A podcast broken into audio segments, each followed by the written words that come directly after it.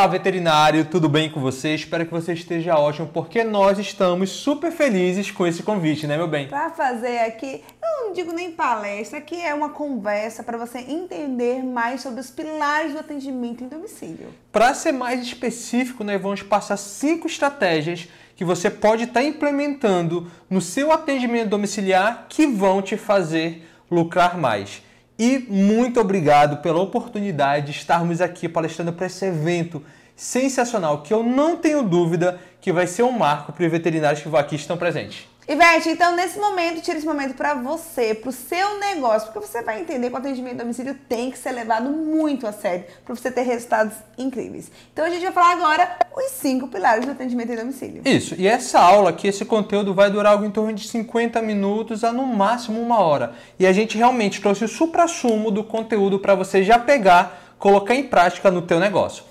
Então, primeiro ponto importante nós nos apresentarmos, né, meu bem? Você tem que saber quem nós somos se você não nos conhece. Acontece que muita gente conhece Casal Veste, mas às vezes não sabe o que tem por trás, do que, da onde que surgiu o Casal Veste. E aqui tem um pouco do esboço, né, da nossa vida. Exatamente. O meu nome é Fabrício Araújo, sou médico veterinário, já atuamos no mercado pet, somos empreendedores desse mercado já há sete anos, especificamente o Casal Vete tem três anos de formação. E ao longo desses três anos, o nosso principal foco é ajudar os veterinários a entenderem e desenvolverem as suas empresas dentro do atendimento domiciliar. E meu nome é Andressa Adriele, sou médica veterinária há oito anos e trabalho sempre, exclusivamente em domicílio. Também trabalho na parte do Mastermind, na inteligência interpessoal, onde a gente aborda muito aí dos nossos negócios. Sem sombra de dúvidas. E é importante também salientar que antes de entrar no mercado pet, eu atuei durante cinco anos anos no Sebrae, ajudando outras empresas no seu desenvolvimento. Então, quando eu me juntei com a Andressa, né, nós nos casamos, por isso o nome Casalvete, abrimos, a Andressa abriu a empresa de atendimento veterinário domiciliar e eu vim trazendo toda a parte, todo o know-how do Sebrae para implementar no negócio. E ao longo desses anos, né, desses três anos que nós temos de Casalvete, nós já ajudamos mais de 700 veterinários que adquiriram o nosso curso e se capacitaram para ser VET Domicílio Pro. E mais de 8.500 veterinários que assistiram palestras nossas ao vivo, em congressos e eventos online que nós realizamos. E para a gente, VET, isso é motivo de muito orgulho, porque cada vez mais a gente vai levantando a bandeira do atendimento em domicílio com profissionalismo. E eu quero só mostrar um videozinho para você, para você entender que o atendimento domiciliar pode e deve trazer muito mais resultado para o seu negócio.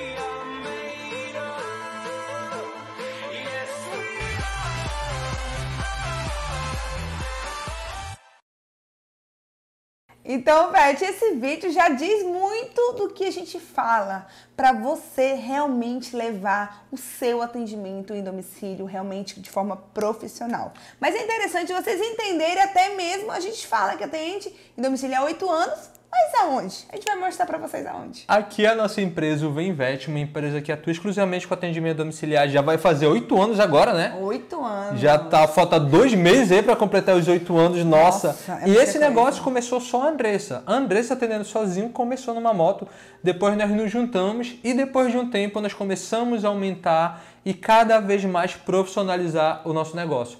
E no último ano, esse foi o nosso faturamento trabalhando exclusivamente com atendimento domiciliar. Não fazemos internação, não fazemos cirurgia, não fazemos nenhum outro tipo de procedimento.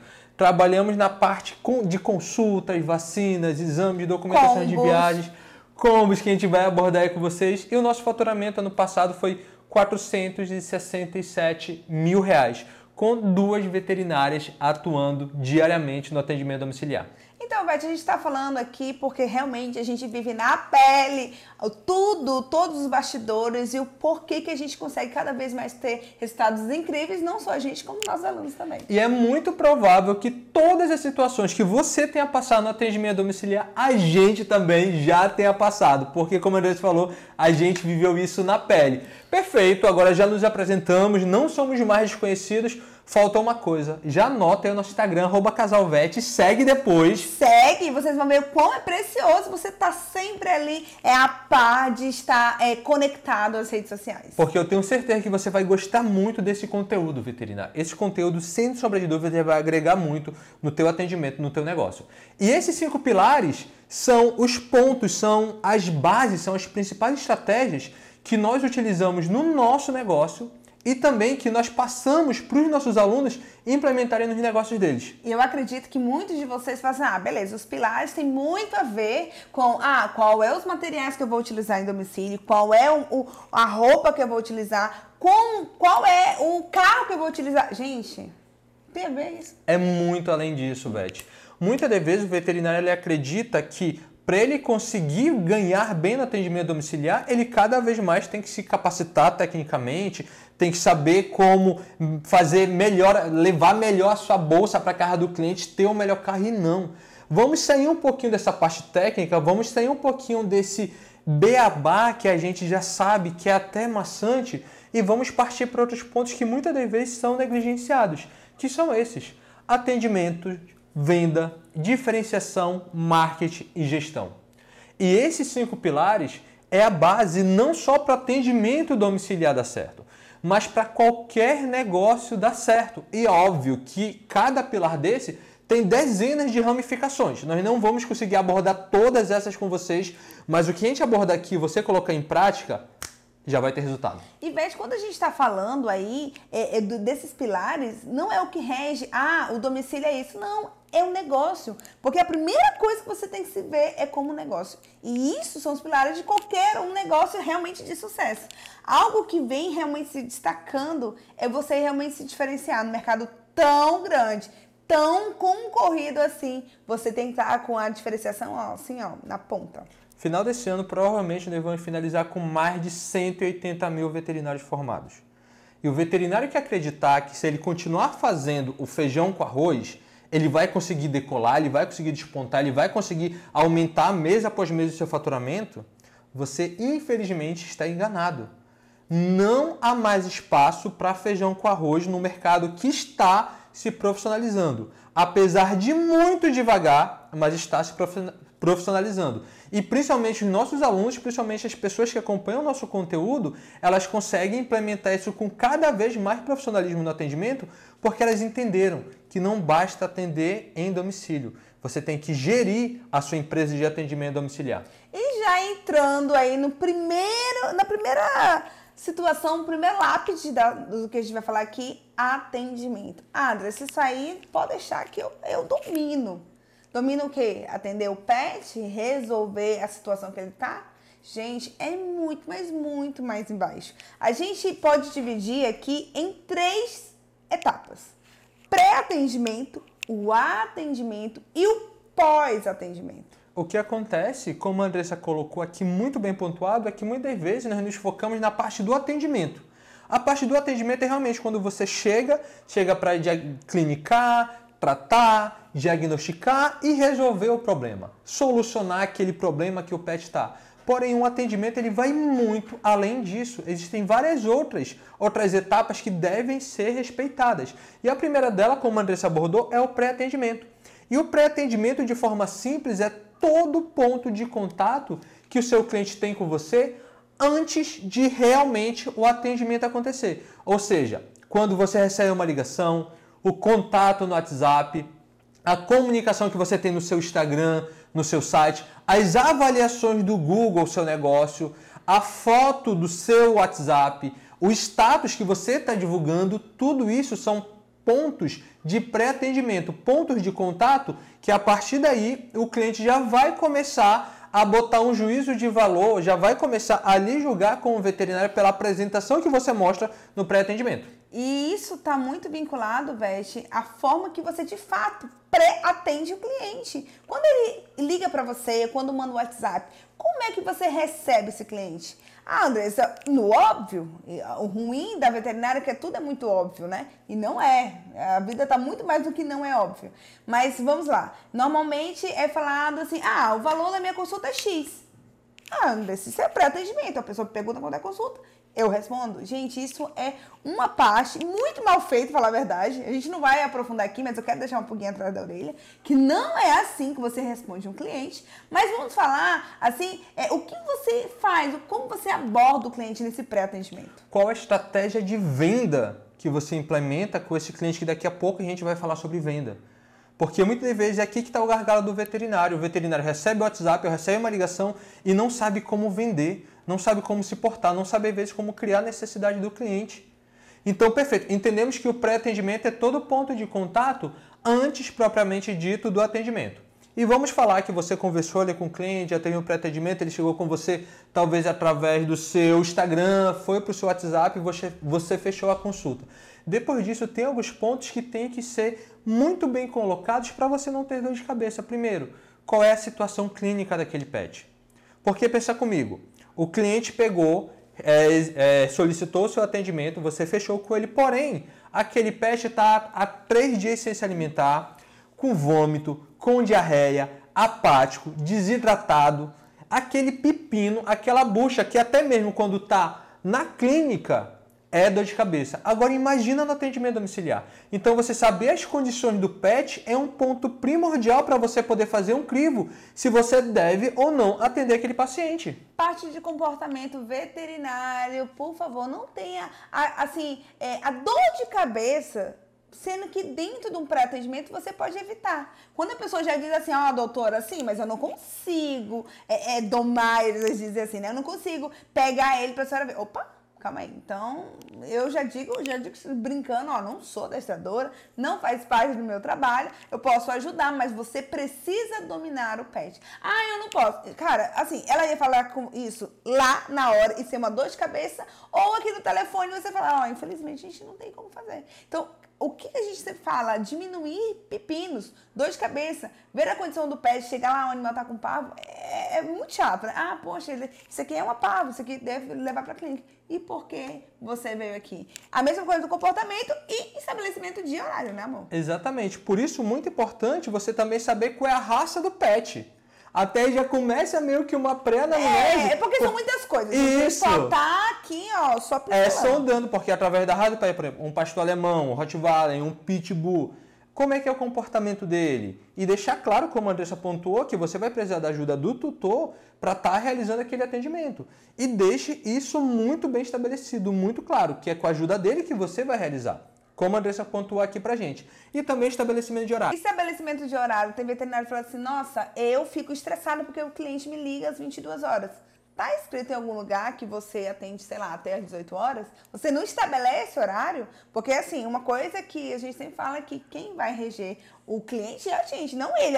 Eu não vou me adaptar a ele, ele tem que se adaptar a mim. E uma coisa que é bem estabelecida desde sempre é o horário e os dias que a gente atende. Então, Vete, o WhatsApp, principalmente o WhatsApp Business, vai ser uma mão na roda, porque no WhatsApp Business você consegue deixar mensagens pré-programadas para estarem sendo disparadas automaticamente quando, por exemplo, deu 18 horas e alguma pessoa manda mensagem para você. Você já pode estar disparando uma mensagem automaticamente para ela, falando que está fora do seu horário de atendimento.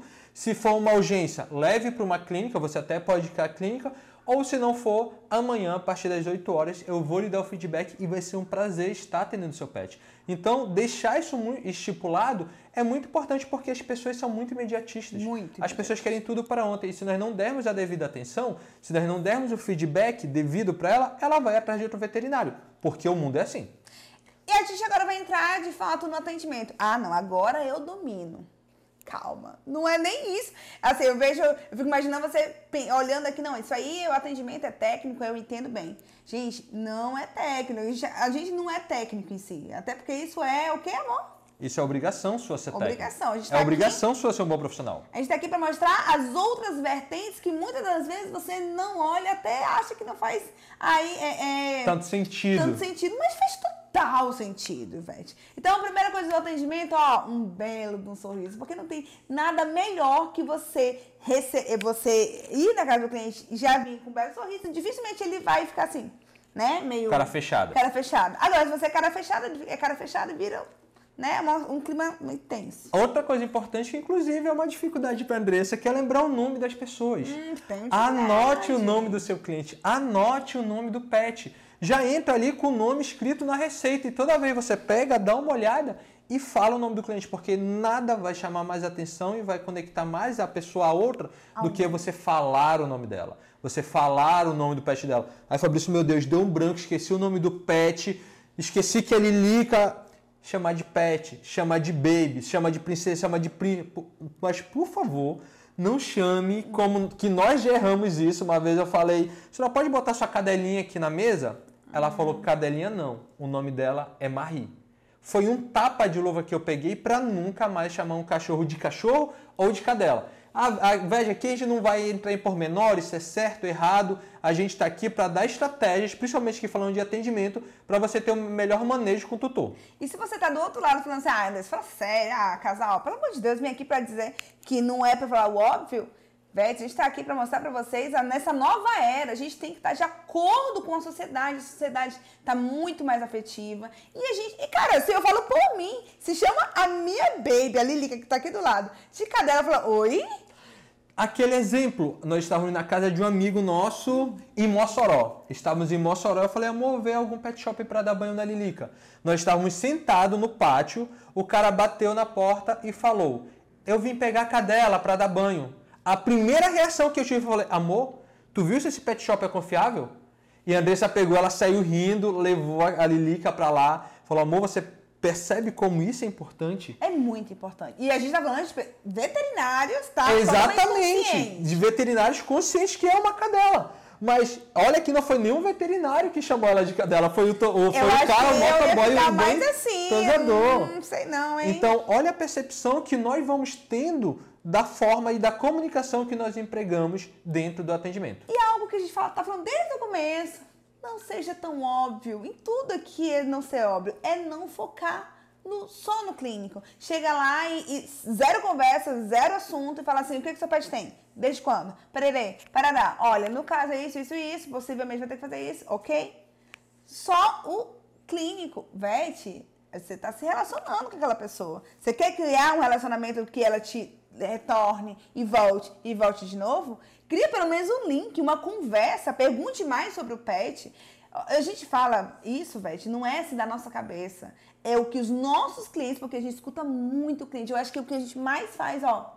Escutar o, cliente, choro o choro do cliente. E a maioria do choro dos clientes que perante a outros veterinários é relacionado. Ai, nossa, fui no outro veterinário tão frio, ele mal, ele mal falou comigo e, e só realmente atendeu lá o pet Resolveu o problema? Resolveu, não, não tá ótimo. Mas eu não gostei dele, não. E quando você vê, é porque não teve tato nenhum. E uma das principais diferenças entre o atendimento de uma clínica no consultório domiciliar é essa conexão que o veterinário tem a oportunidade de criar com o tutor, com o cliente. E não pense a conexão, essa intimidade, que você vai ter uma intimidade a mais, porque você está entrando na casa dele. Não veja isso como algo ruim, algo que vai dar margem para o cliente pedir desconto, não. É algo que realmente acontece, se você souber criar. Então é óbvio que isso vai depender de cada caso. Você pega um animal num, num quadro mais, de, mais complicado, mais debilitado, você não vai fazer tanta conversa. Ah, é, é, quanto tempo que ele chegou aqui, como ele era como, filhote, você não vai ser tão é, arredondar senso, né? tanto. Você tem que ter senso.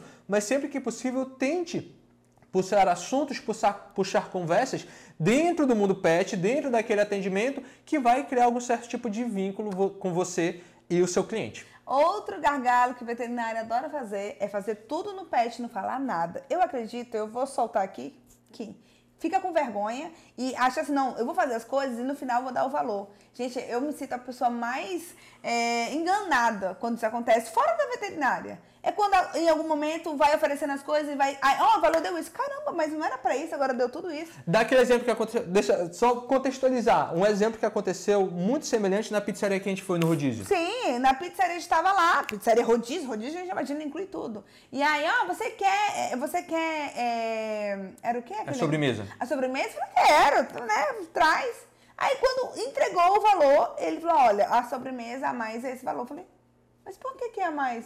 Você ofereceu junto na hora ali do rodízio, né? Já tá, tinha, tinha pizza de, de, de doce e também mais sobremesa. Eu achei que tá tudo junto. Ele não deixou claro, não, mas é assim, é porque não tá. Olha que desconforto, me deixou desconfortável, fiquei chateado, não voltei mais. por uma coisa assim que ele poderia ter resolvido falando, olha, isso aqui vai ficar mais esse valor. E é exatamente esse ponto veterinário que é deixar claro todo o procedimento a ser realizado naquele paciente. Deixar claro os valores para o tutor. Fechou a consulta, bora supor aqui, fechou a consulta 180 reais. Perfeito, ele entendeu que é 180 reais. Chegou lá, você falou que aquele pet precisaria de hemograma para você conseguir coletar mais informações e ter o diagnóstico mais assertivo. Ele concordou. Você pegou, fez o hemograma, preparou tudo, na hora de cobrar, você vai e cobra o valor de 250. Ele fica, mas como assim? A consulta não é 180? Das duas, uma. Ou ele pode estar tá dando uma de João sem braço, ou ele realmente pensou que numa consulta está incluindo tudo. Porque você não parou para pensar que talvez você seja o veterinário que está indo a primeira vez atender em casa. Ou numa clínica, é a primeira vez que ele pet está recebendo um atendimento veterinário. Então é importante, deixa claro todo o procedimento que vai ser realizado e o valor individual de cada atendimento. No exemplo, Dona Andressa, olha, então tô, a gente está aqui a Lilica, mas como eu te expliquei, eu vou precisar desse hemograma, a senhora já concordou em fazer. Então, só recapitulando. A consulta ela custa 180, que foi todo esse atendimento clínico que eu dei para ela. O hemograma é um valor à parte. O hemograma fica no valor de mais 70 reais. Aí eu vou fazer a uhum. coleta, levar para o laboratório, fazer a interpretação desse exame e até 24 horas no máximo eu estou ligando para a senhora para lhe dar o feedback. Pode ser? Pode, parcela. Olha, esse valor de 250 eu consigo fazer até dois vezes sem juros. Ah, então pode fazer. Entendeu? Gente, é, é você deixar simples. claro, é você falar sobre valores. Agora o que acontece? O veterinário tá lá, clinicamente, pô, pitbull, e tá, tá, tá, tá, tá, super encorpado. E quando chega na hora de passar, ele vai se encolhendo, vai se encolhendo, o valor da consulta é 250 com hemograma. Não tenha medo de falar valores, tenha confiança, o seu trabalho não tem problema nenhum você cobrar. Pós-atendimento. Ah, Andressa, pô, já tem pré, o atendimento, ainda tem que fazer o pós. Gente, a cereja do bolo é o pós-atendimento. Enquanto você às vezes pensa dessa forma, meio relutante para as atualidades, a galera tá se diferenciando e pegando o cliente no pós-atendimento. Se liga, hein, veterinário? E o pós-atendimento, não entenda que é somente o pós-atendimento clínico, mas é um pós-atendimento de feedback, de continuidade. Lembre-se, quem é visto é lembrado, então seja lembrado constantemente pelo seu tutor, pelo seu cliente. E ó, fique ó, Fique próximo, próximo dele. dele. Próximo, tá? Assim. E para você ser próximo, você tem que se mostrar, é, é, aparecer de vez em quando, coloca já ali, dispara cada três meses, depende, dois meses, mandar algum lembrete, alguma coisa. Se o, já tô colocando aqui umas dicas que a gente faz. Se o animal é shih tzu, alguma informação de sair do Shih Tzu, ou você sabia que o Shih Tzu, então já marca aqueles clientes assim. Enfim, só tô dando umas você dicas para você ser lembrado. Você tanto pode marcar pelo Instagram, como, por exemplo, pega e vê a notícia Shih Tzu depois de três anos, tava perdido e voltou para casa. E você, olha, dona Andressa, eu vi essa mensagem aqui, eu me lembrei de você, porque a Meg, com certeza, ela é inteligente a ponto ela de voltar para casa. Mas olha, sabia que para evitar esse tipo de situação, a microchipagem seria algo primordial para isso? Então, Já. você pegou, tipo, deu só uma informação para ela, jogou a informação, falou que a Mega Inteligente foi lembrada e falou: olha, a microchipagem já seria ideal para isso, porque caso acontecesse, por exemplo, dependendo do microchip que você utiliza, o cachorro vai com QR Code, qualquer pessoa que escanear, você recebe a mensagem de informação ali já vai gerando uma possível necessidade para o cliente. E de cada 10 que você mandar, se um fechar com você, já é um que fechou que você não teria antes. Então temos que dar muita atenção para esse ponto aqui, o pós-atendimento, o pós-atendimento, né, a parte do feedback. Segundo ponto super importante, vendas. Ah, não, cada vez mais eles estão falando coisas que não é do meu, da minha rotina. E não é mesmo, Vete. Vendas, ó, tem que estar no seu sangue. Fala a verdade, você vende às vezes mal mas é um tipo de venda. Mas você vende a todo momento. Todo você sabendo momento. estratégias para isso ou não. E quando a gente fala de venda, muitas vezes a gente vê como uma forma pejorativa, mas venda veterinário nada mais é do que faturamento.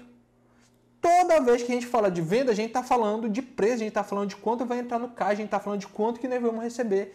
E faturamento é a soma de todas as vendas de uma empresa em um certo período, a partir de sua atividade comercial. Ou seja, venda está relacionado ao seu faturamento. Isso é óbvio, Fabrício. É óbvio que você já sabe disso, mas você realmente tem estratégias de venda Porque normalmente o que a gente faz com as vendas? Ah, isso rola uma demonização em relação à, venda, gente, porque, ah, não, mas eu tenho que ficar falando pro cliente, fazer um monte de coisa. Olha, promo... acho que é promoção. Acha que acho, vende promoção. Acho que tem que fazer um agito, um auê. Gente, não tem nada a ver. A gente classifica a nossa venda sem vender. É uma forma tão assim, parecendo uma dança, sabe? Uma valsa que você vai indo, você vai envolvendo, entregando, agregando cada vez mais valor na sua consulta e você, consequentemente, ganhando mais por isso. E você vai faturar mais. Quando a gente fala de venda, entenda que existem dois tipos de venda: a venda passiva e a venda ativa. A venda passiva é que, o exemplo, atendo em domicílio, sentou. Nosso Deus, nosso ah. Pai, abençoa para que os clientes caiam aqui no meu colo, aquele cliente ideal, aquele cliente que paga tudo sem falar nada. Aquele marketing da esperança, aquele vendedor que fica literalmente esperando a venda cair no colo. E tem ativa que é quando você faz estratégia, principalmente de marketing, que a gente vai já abordar sobre isso, aonde você vai conseguir impactar mais pessoas, consequentemente impactando mais pessoas, mais pessoas vão entrar em contato, você tendo estratégias de venda, tendo estratégias de comunicação que vai entrar lá no pré-atendimento, você vai conseguir converter essas pessoas e transformar essa pessoa que chegou em fluxo de caixa, em faturamento atender um pet, dar uma boa experiência e ganhar dinheiro com isso, veterinário. Venda é algo normal, venda é algo natural, mas infelizmente não só na veterinária, mas da área da saúde de forma geral, isso foi demonizado. Isso a gente falar de venda, o veterinário já acha que ele vai ser visto como mercenário. Acha que é área comercial. Ah, não, veste comercial. Gente, não tem nada a ver. Ele faz uma venda mais descarada, no sentido de. Mais direta, direta. Descarada, né? uma venda é, mais direta. descarada é ruim, mas tipo, direta. E você não. É a venda de algo melhor para o pet, melhor é, é para o cliente e melhor para você. Ele ganha, todo mundo ganha, mas isso se você entender. Tem uma frase que é um ditado, né? Que é super comum. E a venda é a alma do negócio. Gente, é de fato. A gente se vende a todo momento e o negócio, o seu negócio, se você não sabe o quanto você está faturando, quanto você quer faturar, quanto você quer aumentar, as coisas não vão. E tá, o que, que para que isso aconteça tem que acontecer o quê? Venda. Para aumentar ou, ou não acontecer Ou diminuir. É, ou Porque, diminuir. literalmente, se você não vende, se você não faz um atendimento veterinário, é uma venda. O que é uma venda? A venda é quando existe um problema, o pet doente, uma solução, o atendimento veterinário, isso acontece pronto. Ali vai acontecer uma, uma troca comercial e tudo vai ficar tranquilo. Porém, existem técnicas de vendas. Porque pensa comigo, existe uma técnica para a gente realizar uma castração, correto? E mesmo a gente realizar toda a técnica correta para fazer a castração de uma cadela, ainda pode acontecer algum problema, alguma infecção, alguma coisa do gênero. Algum problema no meio do caminho. É a mesma coisa com a venda. Na venda, se você só vender sem técnica nenhuma, a possibilidade de ter resultado vai ser muito menor. Se você colocar técnicas de venda, implementar técnicas de vendas, a probabilidade de acerto vai ser muito, muito, muito maior. Inclusive, eu fiz o seguinte: eu vou deixar um bônus, eu vou disponibilizar ah. aqui para vocês o link. Acredito que o pessoal vai colocar esse link aqui por baixo para vocês clicarem e lá a gente passa uma das técnicas de vendas que você pode implementar no seu pré-atendimento. E gente, eu vou falar que a venda aqui ela é extremamente ativa, tanto no Casal Veste quanto no Vem Investe, porque a gente entende que ela realmente é que vai reger o nosso negócio. Terceiro ponto, diferenciação. Diferenciação, você lembra que eu falei do veterinário feijão com arroz, do veterinário comum, do veterinário que só faz o mesmo? Nós temos que ser diferentes. Nós temos que levar uma palavra agora que infelizmente foi até meio depreciada, já fizeram memes, já fizeram sátira disso, mas devemos levar uma experiência de atendimento para o nosso tutor, uma experiência de atendimento para o nosso cliente. Porque se você for só mais um, você vai ser uma simples commodity. E a gente fala assim, brincando, né? Ah, é por toda a experiência. Mas a gente também se tornou uma pessoa assim. A gente paga mais para ter um melhor atendimento, um mínimo de um atendimento. Hoje você não vai apenas, sei lá, comer um X salada 10, 3 por 10, não. Muitas das vezes você, opa, eu quero ter ali é, um momento, né, relax, e muitas das vezes o valor muito mais agregado o, o sanduíche assim, muito mais elevado do que aquele o, o, o X salada mais simples. Mas por quê, gente? Isso está relacionado a um upgrade, uma diferenciação, uma experiência e algo que a gente fala muito para os nossos alunos e algo que a gente coloca é você entregar isso no seu atendimento. Porque veterinário, como a gente comentou, você vai virar uma commodity. O que, que é uma commodity? Uma commodity é algo que tem natura, que não tem diferença. Um exemplo: café, minério de ferro, petróleo. Vamos supor que eu quero comprar um milhão de barris de petróleo. Na China, o barril de petróleo está custando 50 dólares. Nos Estados Unidos está custando 47 dólares. Eu vou comprar de onde? Do mais barato, porque é uma commodity. Não, não tem, tem diferença nenhuma. Então, a partir do momento que você, se você não tiver nenhuma diferença, o cliente ele vai atrás do mais barato, porque ele não viu absolutamente nada que eleva, nenhum tipo de, bem, é, de benfeitoria que vai ser feito você adquirindo, ele adquirindo o seu atendimento. Ele não vai ter um upgrade por isso. E aí vai estar tá o quê? Vai estar tá o pré-atendimento, a comunicação que você passa para o seu cliente, o marketing, que vai ser o próximo ponto que vai ser abordado, e principalmente as estratégias de venda. Porque tem sim cliente que só quer o mais barato mas tem muito cliente que ele quer pagar uma consulta mais agregada, porque ele sabe que uma consulta mais agregada, consequentemente, a probabilidade do veterinário ser melhor tecnicamente é muito maior e outra, ele já sabe que ele vai contar com uma experiência ou imagina que vai contar com uma experiência de atendimento melhor. E as pessoas estão mais exigentes, velho. As pessoas não estão tipo, ah, você não é cachorro aí. Tem muita gente assim? Tem mas uma boa parte, eu digo isso por mim, eu era uma mãe pet, mas tipo, ok. Nossa, Lilica, né? Pelo amor de Deus. Deus. Livre. E a gente gosta, eu fui deixar ela. Lilica é a nossa cachorra, obviamente. É, gente, ela tá aqui do ladinho. E aí, a gente veio deixar ela aqui é, na cidade que a gente tá, no pet shop. Nossa, eu tava até olhando um jeito que a mulher pegava ela sabe? O jeitinho, toda, toda, ela, toda uma questão de realmente experiência. Ela perguntou o que, que ela gosta, tem alergia a alguma coisa? A gente pode colocar é, é, os bruguelinhos? Adereços né? nela. Nossa, e na hora que voltou, ela falou assim, olha, sua princesa está já arrumadinha. Engraçado, gente, porque a gente lida com isso, a gente, a todo momento, a gente sabe que isso é proposital, mas a gente acha o máximo. Exatamente porque não é só dar banho em cachorro já foi a época que é só dar banho em cachorro. Da mesma forma que já foi a época que é só chegar lá e curar o pet. E sabe o que é engraçado? Que deu um insight aqui, porque é, como a veterinária é atrasada, porque a gente vê até nas feiras, as feiras de pet shop, de banhosa, Gente, eles fazem uma humanização gigantesca. Lembrando, não vou entrar no critério se é certo ou errado. Tô falando que é o que acontece. Exatamente. E é isso que chama o cliente. Gente, os pets no pet shop são muito bem tratados. E aí vem aquele questionamento: será que muitas das vezes ele, ele consegue pagar muito mais caro porque ele vê valor nisso do que você, veterinário, que é a saúde do pet? Nossa. E isso é um questionamento muito sério, porque tem veterinário que fica indignado que uma pessoa paga 100 reais num banho e não paga 100 reais numa consulta. Mas isso é forte o que a Andressa falou, mas é porque essa pessoa está vendo mais valor às vezes no banho, pela transmissão e pelo marketing que aquela pessoa faz, do que com você. E veterinário não está aqui para falar sobre valorização ou não. Porque da mesma forma que tem veterinário que não ganha bem, tem veterinários que muito ganham bem. muito bem. A gente, vai centenas, centenas de alunos nossos ganham muito bem, porque eles entenderam que não, não cabe mais somente sermos veterinários. Nós temos que ser o dono do nosso negócio, porque o negócio ele não se limita a partir do momento que você tem o CNPJ. Muitos veterinários acreditam nisso, que um CNPJ que vai fazer você ter negócio. E não. Primeira coisa, o atendimento domiciliar você pode tranquilamente atender com um profissional autônomo.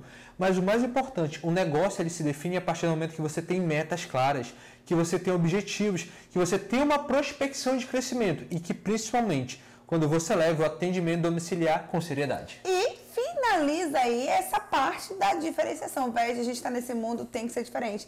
Lembra que mamãe disse pra gente, você não é todo mundo. Eu, eu não sou veterinária. exatamente, mundo, né? exatamente. Espera que você, veterinário, entenda que você precisa se diferenciar nesse mercado, hein? Outro ponto primordial, o quarto ponto, é marketing. E quando a gente fala do marketing, hum é muito semelhante com venda, já pensa que é marqueteiro, já pensa que é blogueiro, já veterinário. Bora botar de uma linguagem muito simples. Marketing são estratégias empresariais de otimização de lucro por meio da adequação de produção e oferta de mercados e serviços que vai gerir aquela necessidade do consumidor. Ou seja, é você divulgar, é você mostrar, é você ofertar o seu produto, o seu serviço. E lembra aquilo que a gente falou lá atrás? Marketing é tudo aquilo que vai gerar demanda para o seu negócio. Venda é você pegar essa demanda e transformar em faturamento.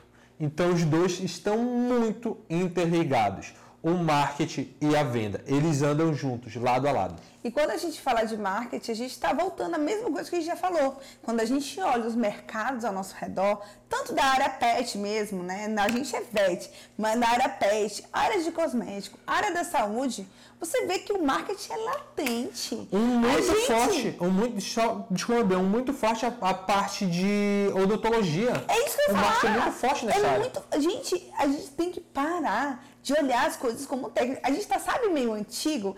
Isso parece que quem tá olhando, parece que eu sou meio contra veterinário e tal. Não, gente, porque eu gosto de quebrar isso, porque a gente é muito condicionado a ser a parte técnica e a gente esquece que a partir do momento que você sai da faculdade, ou você tem um negócio que é, no caso aí, trabalhar para. Ou, ou você realmente tem um negócio, que é uma clínica, ou você vai trabalhar para alguém que tem um negócio, ou no caso aqui também, se você é volante ou domicílio, você precisa de marketing, você precisa aparecer para essas pessoas. E quando a gente fala do profissional que atende em domicílio, a gente tem que falar de marketing digital. Total. Porque veterinário, o marketing digital é a nova vitrine do seu negócio. É a nova fachada da sua empresa. E não só para quem atende domicílio, para clínica, para consultório, para qualquer negócio precisa estar no digital. O que acontece quando a gente pensa no digital, a gente pensa que é o Instagram. Pronto, tô no Instagram, tô bombando, meios, vai dar certo. Meios digitais, gente. Olha, Lilica de novo, porque a Lilica é o nosso meio aqui. É, vê, estou aqui, radar pet, é, o pet shop, olhei, Instagram, olhei, nossa, Instagram aqui deles, eles parecem que fazem um bom trabalho. Olha, ou inconsciente. Do Instagram já fomos para o Google para ver as avaliações. Qual é a avaliação? Será que é realmente o um bom pet Boa. shopping? Daquilo, já entramos em contato através do WhatsApp. Então você percebe que todos os meios de comunicação são digitais não se resume apenas Instagram. A gente tem blog, a gente tem Google Meu Negócio, a gente tem Google Maps, a gente tem site, a gente tem TikTok, a gente tem YouTube, a gente tem centenas de ferramentas. Porém, existem algumas que você tem que priorizar, que não tem como a gente estar em todos os cantos. E só para assim deixar mais ilustrativo, a gente sempre usou o marketing. O, qual é o marketing normal? Panfleto, aquela coisa mais antiga, né? Um panfleto, uma coisa presencial, é uma antiga que muitas das vezes... Que dá é, certo. Dá certo. Se você está em evento presencial, presente offline. E o marketing digital, ele só transcendeu. Ele saiu do físico e foi para o um meio digital. online. E às vezes a gente acha em marketing digital, a gente vê muita gente falando sobre isso, nem sabe o que é isso. Gente, é muito simples. Online e offline. E desses pontos tem alguns que nós podemos priorizar antes de nós partirmos para outros. Mas o primeiro, criação de site, Instagram. A sua empresa tem que estar no Google Meu Negócio ou no Google Maps e WhatsApp. Essas quatro ferramentas são essenciais para o seu negócio performar para o seu negócio alcançar mais clientes. Lembra aquilo que a gente falou? Quem é mais visto é mais lembrado, quem é mais visto gera mais demanda e quem gera mais demanda converte mais, logo fatura mais. Logo então, vende mais. Então tudo começa aqui. O Venvet, a nossa empresa de atendimento domiciliar, ele nasceu junto com o marketing digital, no sentido que nós utilizamos o marketing digital para fazer ele dar resultado para fazer ele ser mais visto por pessoas diferentes. Aí tem muita gente que fala, o boca a boca é sempre o melhor. Sim, o boca a boca é o melhor. Mas qual é a diferença do boca a boca? Andressa, olha, vet o veterinário André é um ótimo profissional. Se você ah, precisar, vai com ele. Qual é a diferença para isso? Pessoal, se você precisa de um veterinário que vai em casa, clica aqui, ó, com o veterinário André. Porque o veterinário André é sensacional. A única diferença é que ao invés de eu estar falando com uma pessoa, eu estou falando com 50, com 100, com 150 pessoas. Porque todo mundo que faz um stories, todo mundo que divulga alguém, é um micro-influenciador. Independente se ele está divulgando, se ele tem influência para uma pessoa ou para um milhão de pessoas. Mas isso não muda que é uma forma de boca a boca, porém o boca a boca digital. E, gente, às vezes a gente fala assim, ah, eu, esse negócio digital é muita coisa pra minha cabeça. Eu sei que é muita coisa pra sua cabeça, mas é o mundo que a gente vive hoje é esse. É muito mais difícil você cada vez se destacar. Porque antes, a tua preocupação, se você é, é, é veio aí do algo físico, né? Que eu acredito que a maioria de vocês é que trabalha é, domiciliar. Ah, é a fachada, a fachada. E como tá a fachada do seu negócio na internet? Nossa! Porque assim, eu, todo mundo se preocupa com a fachada, né? E como tá? Porque tem gente que fala assim, ah, mas eu vou te falar, esse negócio digital ainda não deu muito certo, não. Gente, eu não preciso muito. Eu falo, qual é o seu Instagram? Qual é o seu. Qual é o nome que tá no Google? Gente, pelo amor de Deus. Qual estra... Primeiro, qual a estratégia que você utiliza? Porque se você acredita que é só postar, que é só estar no Google, você está muito enganado. É a mesma coisa que você pensar que você só abrir uma clínica e ficar esperando o cliente cair no seu colo vai ser o suficiente. Acabou o feijão com arroz. Acabou, velho. O mercado está crescendo, está se profissionalizando. E quem continuar fazendo o mesmo vai continuar colhendo os mesmos resultados e, mais importante, mais crítico, cada vez menos resultados. E você, às vezes, chateado, porque aquele veterinário que às vezes acabou de se formar, mas o cara tá bombando, porque ele entendeu tudo isso que a gente está falando. Ou talvez aquele veterinário que não é tão bom tecnicamente ah, do que você, tá ganhando mais do que você, porque ele entendeu que não basta só ser bom tecnicamente. Porém, Vete, eu não estou falando que ele é ruim tecnicamente, só estou falando que você é talvez possa ser melhor que ele tecnicamente. Mas Vete, entenda o seguinte: não basta só. Eu acho que esse ficou a frase dessa é. aula. Não basta só você ser técnico, não basta só você ser bom.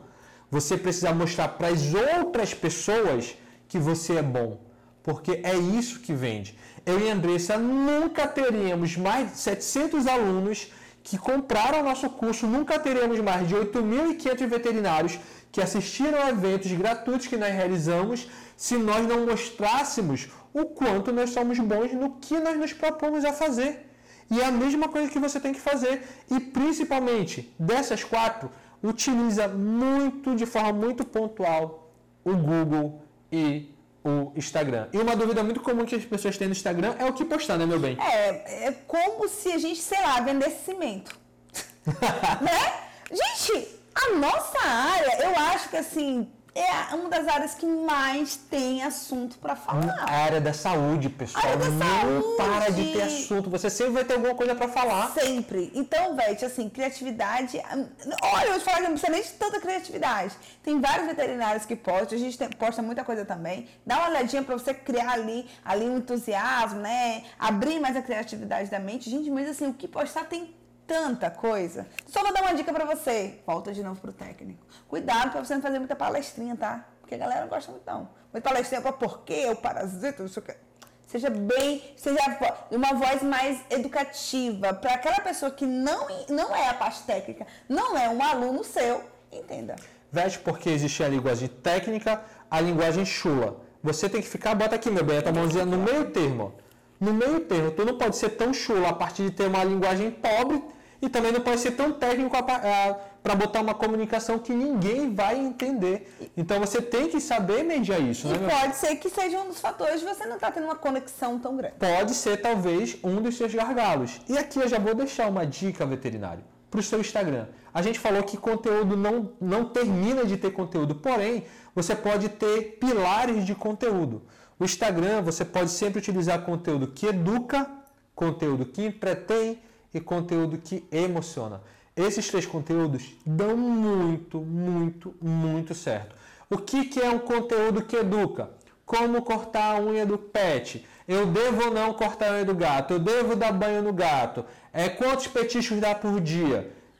que educa que entretém um meme. Um meme da vez. Um meme da um vez. Um engraçado. É da, da sua rotina. Do seu pet, talvez, da sua rotina, o que vai entreter, que a pessoa só vai ali, nossa, que legal, só vai dar aquele. Hum, só aquela risadinha. E o terceiro, emocionar. Que não é difícil, né, gente? Tem tantos vídeos. A área da saúde, principalmente a área pet. Foi feito um estudo veterinário e as duas áreas que mais emocionam pessoas e além de emocionar, que mais é, conectam e fazem as pessoas girem, primeiro, bebê, segundo, pet. Tem. a gente está no lugar certo. Só precisamos saber utilizar as estratégias corretas para isso. O que nos leva a um ponto que nós não podemos negligenciar, né, meu bem? Aquele que a gente falou, o offline. Para você que atende domicílio, meu amor, você tem que aparecer. É, é o marketing digital, sim trazer do digital para um, algo é, físico. Aqui a gente tem tanto nas nossas parcerias, com o Pet Shop, a nossa veterinária maravilhosa, aí a gente tem um stand. Fazemos gente, ação nos pet shoppings. A gente está lá no sábado, tem um café da manhã para os clientes dos nossos parceiros e do outro lado também aí tem um dos nossos eventos, a gente faz um carnapete e chama todo mundo, envolve a galera da internet que vai pro offline, tá? Por que, veterinária? Porque isso fortalece a tua marca. E mais uma vez para você fazer eventos, e não entenda só realizar eventos, mas entenda também que você precisa ter cartão de visita, que você precisa, dependendo, óbvio, isso é, depende muito, ter panfletos, fazer plotagem do seu carro, utilizar QR Code as mídias digitais não vieram para jogar fora o, fi, o, o, físico ou o offline, não, eles vieram para complementar. Não significa que esse offline não funcione mais. Porém, é aquilo, a maioria das vezes o offline é um pouco mais caro e dá um pouco mais de trabalho, se você não souber direito como fazer. Por isso que o digital é a mãe de que é a mãe do marketing para quem atende em domicílio. E obviamente, gente, a apresentação. Esse aqui, eita, eu, eu tô demais, só dando um esporro, tem que né, dar uma melhorada. Mas veterinário, veterinários e o veterinário aqui domicílio, que é, é, a nossa bandeira, e eu vou ficar mais de olho em vocês. Vets, por favor, cuidado com a apresentação de vocês. Porque eu acho. O, algo que eu mais acho engraçado na veterinária, que eu olho o Instagram da pessoa veterinária sem, assim, sem roupa de veterinária, né? Nossa, que pessoa bonita. E aí, quando eu olho, assim, logo em seguida ela tá com a roupa na clínica. É a mesma pessoa, mas assim, eu não sei, a pessoa, ela, tipo, meio de qualquer jeito, não parece ser a mesma pessoa, por que, que você não traz uma apresentação? Por que, que você é desleixado enquanto você é veterinário? Eu digo desleixado no vestir, na apresentação. Você lembra que a gente falou sobre diferenciação? Diferenciação começa aqui, da roupa que você se veste. Muitas vezes nós queremos ser reconhecidos como os médicos que nós somos, mas nós não damos a devida importância na apresentação. Porque a partir da sua apresentação que a pessoa vai ter respeito de falar doutor. Eu não estou aqui para falar se doutor é certo ou não, mas para falar doutor Andressa ou doutor Fabrício. É a partir da forma que você está vestido. Porque eu canso de olhar para a Andressa e pegar o celular e falar, amor, descobre aqui uma foto que está o tutor e o veterinário. Quem é o veterinário? A gente não consegue distinguir quem é quem. E, e às eu... vezes eu, eu, olho assim, eu, é, essa é a veterinária, é, é, é ela. E outra coisa também muito importante, aqui também já vai começar o teu marketing a tua precificação começa da forma que você se veste. Porque da forma que você se veste, a pessoa já coloca um juízo de valor se aquilo vale mais ou menos. Não adianta só você ser bom.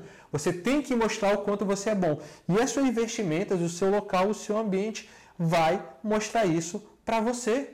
Para você ter uma ideia, a gente está gravando esse conteúdo aqui para você. A gente está utilizando uma iluminação, a gente está utilizando um microfone, a gente está utilizando uma câmera. Nós poderíamos tranquilamente utilizar esse conteúdo através do webcam. O conteúdo seria o mesmo, mas não basta só ter um conteúdo bom. Você, você consegue perceber que aqui tem uma apresentação diferente. E muitas vezes pode ser diferente das apresentações das aulas que normalmente você vê, que é via Zoom. Não que seja errado, mas se nós temos a oportunidade de trazer algo a mais, você, nossa, agora eu tenho algo para colocar isso é bom, isso daqui também é bom, porém poderia ser melhor. E isso, sabe o que me lembra? Quando a gente vê a apresentação, eu lembro do meu pai. Meu pai é aquela pessoa chula. Ele fala do dentista que ele foi, que ele já. Ele, ele falou assim: minha filha, eu vi a parte de odontologia lá, passei, o vidro era tudo, tudo fumê, bonitinho. Eu falei: vixe, aqui vai ser caro. Eu vou é no cara baratinho mesmo, porque meu pai é assim. Quando ele chegou lá no cara baratinho, ele falou assim: é ele mesmo. Meu pai contando uma graça. E quando ele passou o valor, eu falei: água. Mas por que tudo isso? Porque ele já pré-julgou que lá era o lugar dele, que lá ele ia cobrar caro, mais, mais em conta. Quando ele cobra o mesmo valor que ele já tinha sabendo, sabendo no orçamento, ele. Ah, eu não, não vou aqui, não faz sentido. Ele procurava o mais barato e ele não encontrou. Mas o que, que ele prejugou porque era mais barato? A apresentação o cara lá com aquela roupinha, né, de qualquer jeito, ele falou, não, aqui é mais barato. Era a forma dele diferenciar para o que ele queria, mas ele não pagou por isso, e às vezes, as pessoas elas não te pagam o que você deveria ganhar Que você merece. de uma forma inconsciente. Tipo, ah, eu acho que não tá valendo. E às vezes não tá valendo porque você não mostra. E às valor. vezes você tem medo de aumentar o seu preço porque você às vezes não percebe, será que eu estou entregando muito valor para o cliente?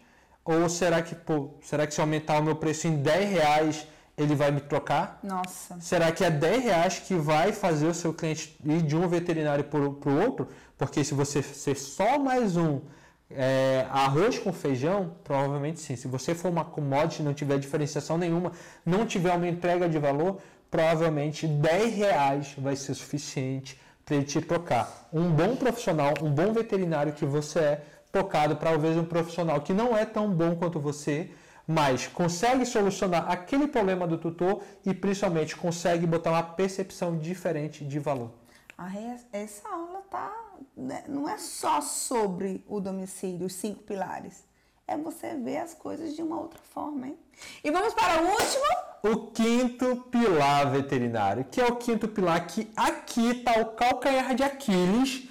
Eu acho que esses, porque os outros o veterinário ainda meio que faz. Ele atende ali de alguma forma, ele, ele faz uma venda mesmo sem ter estratégia, ele, ele tenta assim dar um atendimento legal para o cliente, ele consegue fazer um marketing ali de, de alguma forminha, mas essa parte de gestão Ah, não, isso aí. de controles, isso daqui é o gargalo de muito vet. E veterinário, quando a gente fala de gestão, se não é que a gente falou que o seu negócio ele tem que crescer, ele tem que ter metas, se o negócio, se você não tem metas claras de atendimento, de faturamento, de ticket médio, de quanto você quer ganhar mensalmente, trimestralmente, é, por ano, como você vai saber se você está se desenvolvendo no seu negócio ou não?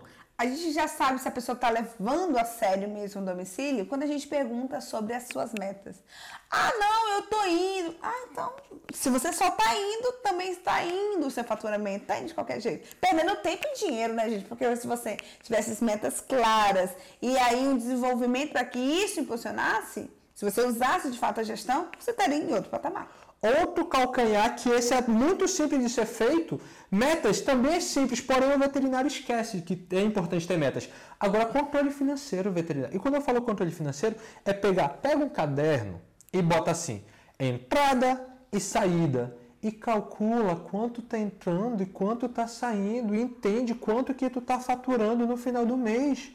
Porque tem veterinário, tem vezes atendimento que tu tá quase pagando para atender, porque você não está sabendo precificar da forma correta. Então essa parte do controle financeiro é algo tão básico, porém tão é necessário que não é feito dentro da veterinária, dentro do atendimento domiciliar. E quiçá controle dos clientes, né? Porque eu pergunto, você sabe de onde vem seus clientes? Ah, não sei, é dali, daqui. Você consegue aí controlar os seus clientes? Ou aqueles que estão voltando? Ah, não. A gente, a gente não precisa ir longe pra gente saber a seriedade da pessoa em relação ao domicílio. Perguntas simples, perguntas claras que a gente sabe aí como ela tá lidando. Como, por exemplo, quanto, como que está o seu atendimento? Ah, tá indo, tá indo. Esse tá indo, pessoal, é literalmente você tá empurrando com a barriga. Ah. Nossa, o meu, olha, o meu atendimento... reclamando. E reclamando, e E não reclamando. mudando. E às vezes vendo esse, esse material aqui que vocês estão olhando, fala assim, ai não, isso aí é coisa, realidade deles, rea- realidade o cacete, gente. Porque não é o casal vet.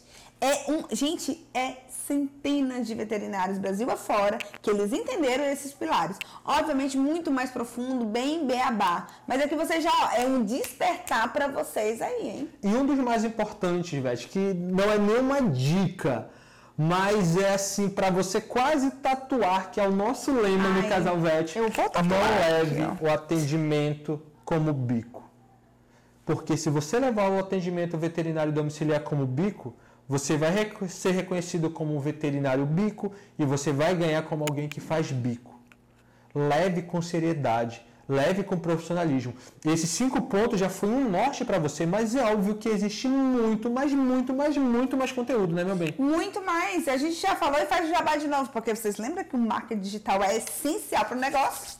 Então, Segue a gente, começa a seguir. A gente vai fazer algo que é como é algo atemporal, né? Você pode ver em outros momentos, a gente vai fazer aqui. A gente vai parar aqui, você vai bater uma foto, vai bater um print, bate a foto e bate o print primeiro. vai. E dizer, olha, vi a palestra de vocês, vai lá. Pronto, já deu tempo. Se não deu tempo, volta um pouquinho o vídeo, bate a foto, bate o print, gente, marca a gente lá. E o seguinte, veterinário, a gente quer também mostrar para vocês que isso é só a pontinha do iceberg. Esse aqui é um despertar. Esse daqui é um simples é despertar. Só para você, ó, só sair um pouquinho da cadeira, tá? Mas é só um pouquinho. Porque a seriedade nós temos um curso, ó, pessoal. O objetivo aqui é você ficar consciente que tem um curso que existe um curso que é o Veste Domicílio Pro, que foi uma metodologia que nós implementamos, que nós criamos no nosso negócio, que deu certo lá e já deu certo para mais de 700 alunos que passaram por nós, que adquiriram o Veste Domicílio Pro. E nós temos orgulho de falar que temos alunos em todos os estados brasileiros e em três continentes. Três. Na América do Sul, na África no continente africano e no continente europeu. Temos alguns portugueses que compraram. Gente, um, tá um brasileiro na Suíça, temos um, uma, um, brasileiro que mora na Angola também que comprou, e alguns brasileiros também aqui da América do Sul de forma geral. E o que, que eles entendem? Eles entendem que eles precisam saber muito mais, porque atendimento, vendas de diferenciação são os pilares, mas esses têm várias ramificações. E se você quer entender um pouquinho mais, entra no nosso Instagram, Dá conversa com a gente, olha, pergunta. Olha, uma coisa que eu adoro fazer é você olhar os depoimentos de outros veterinários. Exatamente, tem vários outros veterinários que dão depoimentos lá. E que pode até estar de acordo com a sua realidade. Ah, eu sou mãe, ah, não, mas é porque eu tô 20 anos aí trabalhando na clínica. Ah, sou recém-formado. Sair da área de grandes, vou entrar em pequenos. Ah, gente, a gente tem depoimento de tudo. Como aqui, Vete, tem o resultado de alguns alunos nossos que vivem exclusivamente do atendimento domiciliar e que levam isso com seriedade. Aqui a gente tem aluna que é recém-formada, tem especialista, tem clínica geral, tem alunos que vieram de outras áreas e agora estão na área domiciliar, né, meu bem? Isso, gente, é fantástico. E isso é porque eles entenderam que eles precisavam se profissionalizar. E exatamente. Se você quer saber mais sobre isso, sobre o que é o Vet Domicílio Pro e principalmente quer saber como faturar mais no atendimento domiciliar, segue a gente lá no Casal Vet. E aqui se encerra essa, essa, essa palestra, essa esse bate-papo, praticamente. Esse, esse bate-papo é meio difícil, bate-papo entre nós dois, é, né? É, Porque é um bate-papo difícil entre a gente e vocês, mas esperamos de verdade que você tenha gostado desse conteúdo. Foi um conteúdo que foi para dar alguns estalos, para você despertar e para você entender que é necessário muito mais para você conseguir resultados que até então você pretende alcançar. Eu espero que daqui a alguns meses você entre em contato com a gente, siga a gente, virando aluno ou não virando aluno nosso, fala Fabrício, aquela aula lá me despertou e eu consegui agora faturar mais, porque isso deixa a gente extremamente feliz, né, meu bem? Porque a nossa missão, gente, é essa, é elevar o nível do domicílio no Brasil. E mais uma vez, muito obrigado a essa empresa incrível que chamou a gente para estar tá aqui e fazer esse conteúdo sensacional para vocês. Isso também diz muito sobre a empresa, por causa que ela realmente está acreditando no atendimento domicílio e quer trazer esse profissionalismo aí para mais pessoas. Sem sombra de dúvidas. Veterinário, uma ótima tarde, uma ótimo, um ótimo dia ou uma ótima noite, depende de quando você está vendo esse conteúdo e muito obrigado.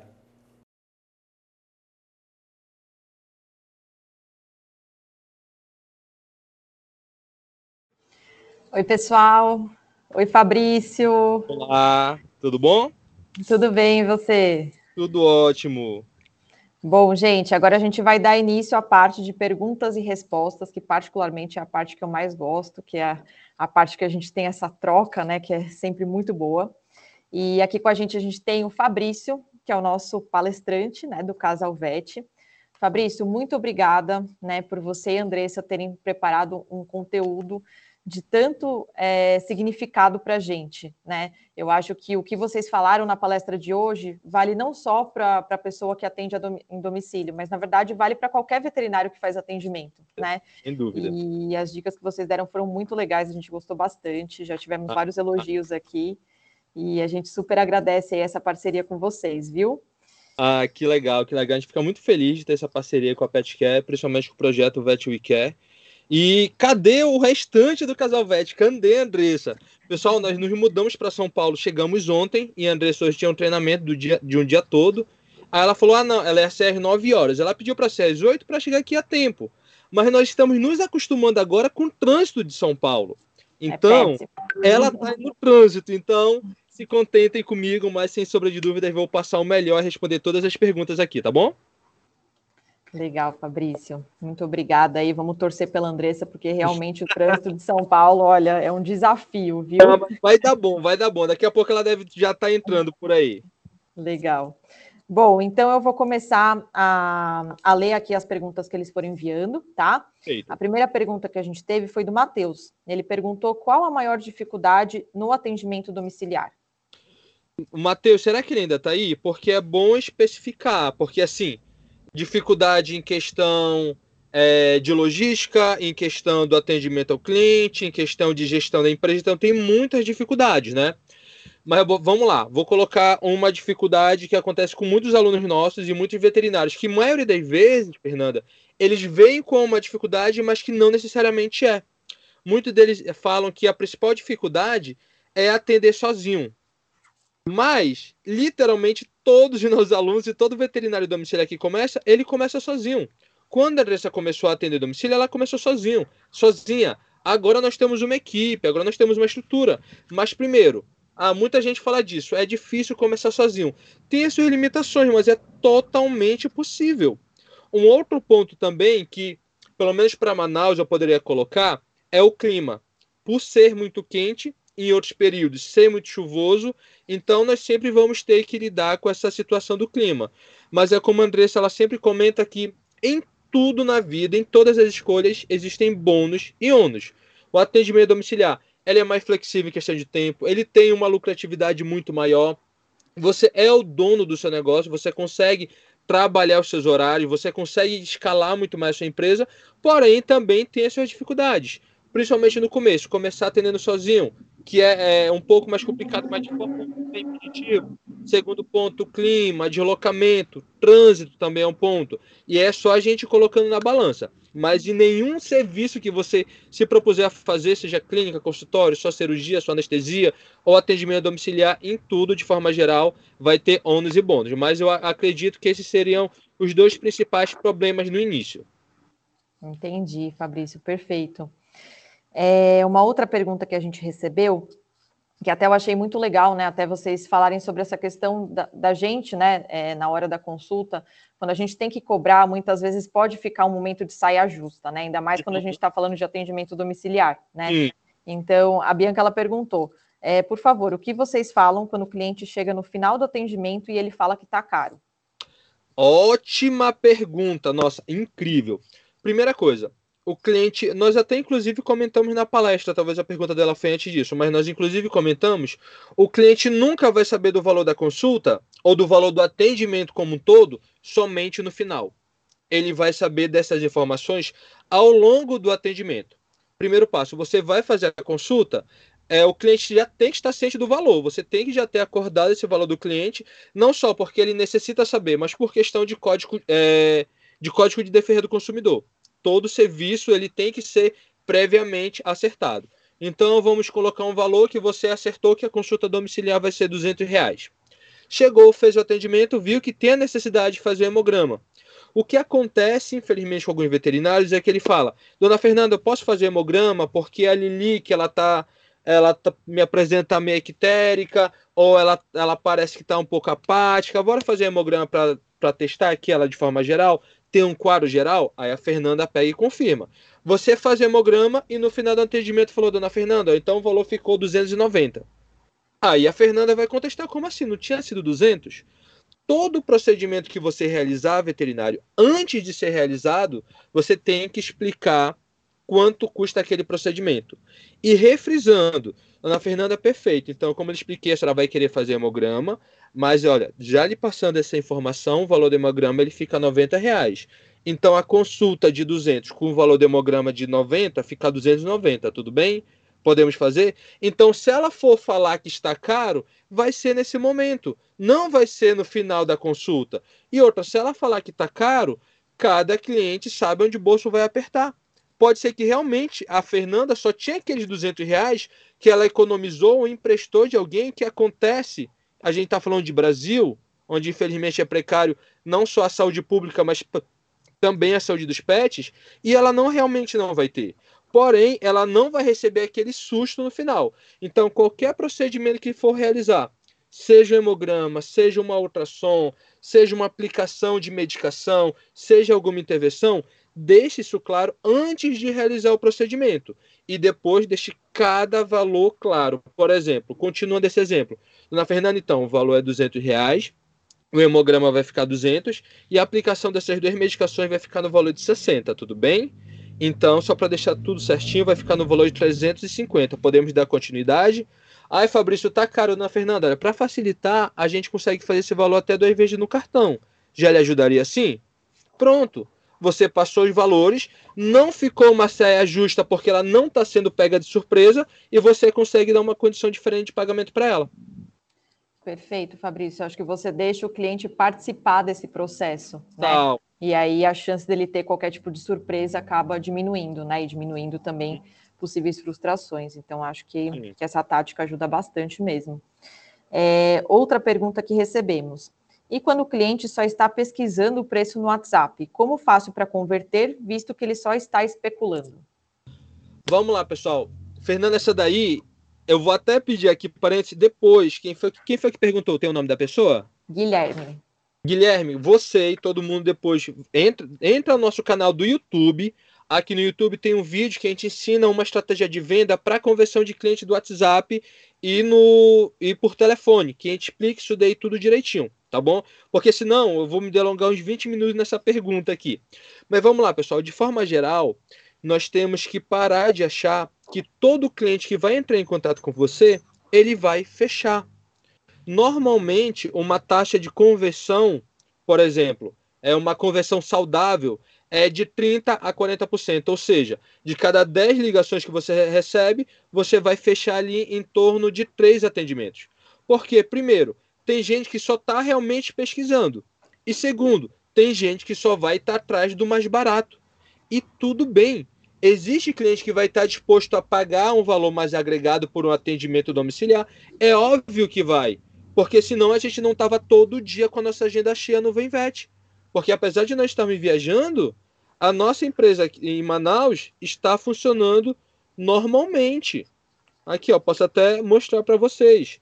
Aqui, ó, a agenda, eu acho que vai, não vai focar a agenda de hoje, aí a agenda de amanhã já totalmente preenchida, mas a questão é encontrarmos clientes que estão dispostos a pagar esse valor diferenciado por uma consulta domiciliar porque é óbvio que ela vai ser mais cara do que uma consulta, do que um atendimento o veterinário levando numa clínica. Então, esse é o primeiro ponto. Entender que vai ter pessoas que só vão especular, vai ter pessoas que só vão perguntar preço, vai ter pessoas que vão ligar e você e vai falar que está caro. E tudo bem, nós só temos que conseguir fazer nosso marketing, ajustar nosso marketing para atingir o público que não está preocupado só com valor, está muito mais preocupado com qualidade e pelos benefícios que ele vai ter no atendimento domiciliar. Eu não vou me alongar tanto, Fernando, explicando porque senão vai ficar muito longo, mas dá uma olhada depois, Guilherme, no vídeo. Entra no nosso, no nosso YouTube, Casal Vet, ou então manda uma mensagem para mim no direct, que eu te mando direto o link desse vídeo e tu vai tirar perfeitamente essa dúvida, beleza? Legal, Fabrício. Bom, vamos lá. Seguindo com as perguntas, a Carol mandou. Quando agrego um serviço, mesmo falando por áudio pelo WhatsApp e explico o que faço, aí passo o preço, a pessoa sempre responde: não quero tudo isso, só quero a consulta. Quanto está a consulta? Aí passo o preço da consulta sem agregar o serviço e a pessoa acha que está caro mesmo assim. Como que eu faço para abordar? Vamos lá. É, eu também vou te passar a mesma dica de ver o vídeo lá que a gente fala sobre isso, mas daí dá para botar algumas informações a mais. Primeira coisa, a maioria das vezes quando o cliente ele entra em contato e quando você vai fazer uma consulta, dificilmente você vai fazer a sua consulta. Ou vai ter necessidade de fazer alguma aplicação, ou vai ter necessidade de fazer algum exame, ou de fazer algum encaminhamento. Sempre vai ter alguma agregação. Porém, o cliente, quando ele liga, ele normalmente ele quer saber o preço da consulta. Se ele quer saber o preço da consulta, passe somente o preço da consulta para ele. Por exemplo, a pessoa liga para a gente e fala: Fabrício, olha, o meu pet tá, teve um episódio de vômito hoje pela manhã e ontem de madrugada ele também teve episódio de vômito. Eu gostaria de realizar é uma consulta.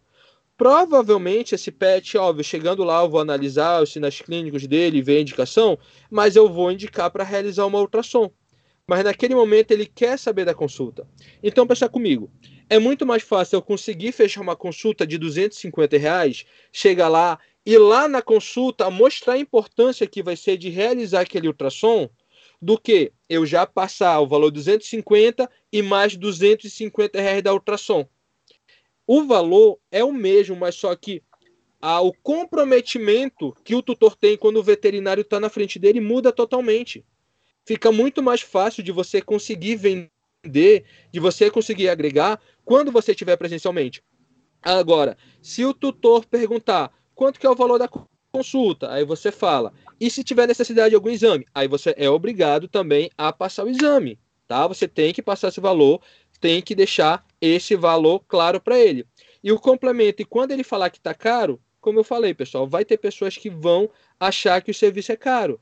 Porque eu não vou falar para você diminuir o preço. Eu não vou falar para você barganhar. Porque esse tutor que ele quer a consulta domiciliar, ele já imagina que vai ser uma consulta com valor agregado maior. Porém, ele às vezes não parou para pensar no quanto esse atendimento vai ser mais caro. E vai ter pessoas que realmente vão se assustar com o valor, já vai ter outros que vai ser super tranquilo. Então é nós entendermos que tem público e poder aquisitivo para todo tipo de atendimento.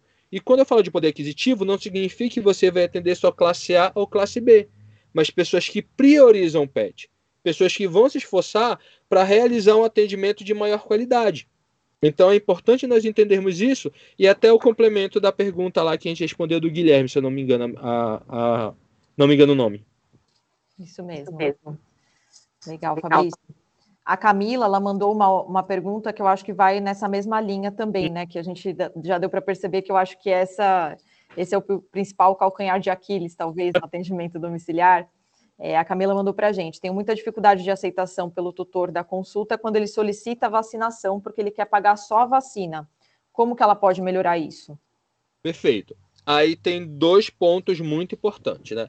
Pessoal, aqui, às vezes vai ter uma pergunta, não é que eu vou ser vago na resposta, é porque precisa de muito mais tempo para a gente poder elaborar. Inclusive, Fernando, já vou pedir um espacinho para quem ainda não segue a gente, daqui a duas semanas, do dia 7 ao dia 10, nós vamos dar quatro dias de aulas gratuitas no YouTube.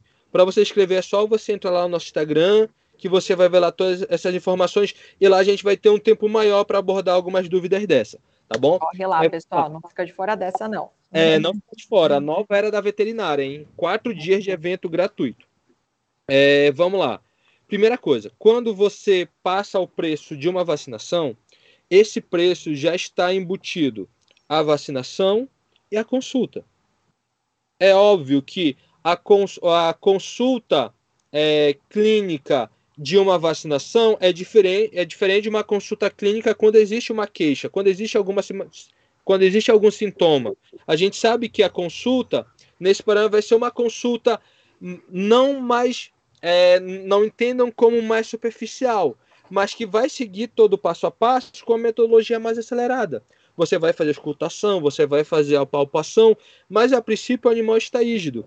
Então, uma consulta que normalmente demora 40 minutos, talvez vai ser reduzida ali para 20 minutos junto da vacinação. Então, quando você passar o valor, você já tem que passar o valor da vacina alinhado à consulta. Já tem que ser o valor integral. E muito importante, muito veterinário passa os valores diferentes. Olha, a vacina é 150 reais, a consulta para vacina vai ser 50 reais e o deslocamento vai ser 50 reais. Sempre quando nós passarmos valores para o cliente, passem o valor completo do deslocamento, da comodidade que ele vai ter. Porque em todo o atendimento domiciliar, o tutor ele paga por três coisas. Ele paga pela consulta, ele paga pelo deslocamento e ele paga pela comodidade que ele está tendo. Então, no seu atendimento, no seu preço, tem que estar tá embutido esses três valores, tá? Um ponto muito importante. E nesse deslocamento também aqui não entra só gasolina, tá? É tempo de deslocamento. É quanto de tempo você vai levar para chegar até, é, até ali aquele tutor. Então, primeiro passo é passa já um valor que está agregado junto com essa consulta, que vai ser essa anamnese, tá? De uma forma mais express, assim, junto com a vacinação. E ali em cima disso você já consegue passar um valor total. Agora, se ele quiser, ah, mas esse valor é só da vacinação, Dona Fernanda, seria imprudente da minha parte eu chegar com você e fazer uma vacinação sem fazer uma consulta prévia do seu pet. Porque semelhante a uma criança que não pode ser vacinada se tiver com algum problema de saúde, é a mesma coisa com seu pet, é a mesma coisa com seu gatinho, é a mesma coisa com a Lilica. Fala até o nome do pet nesse momento. Então, a imprudência minha é eu chegar simplesmente fazer uma vacinação de cinco minutos de tchau. Você não está pagando por isso, você está pagando pela consulta que vai ser realizada nele, pela observação que vai ser analisada e pela aplicação da vacinação, uma vacinação ética que foi bem aclimatada e aplicada pelo profissional capacitado, que é o médico veterinário.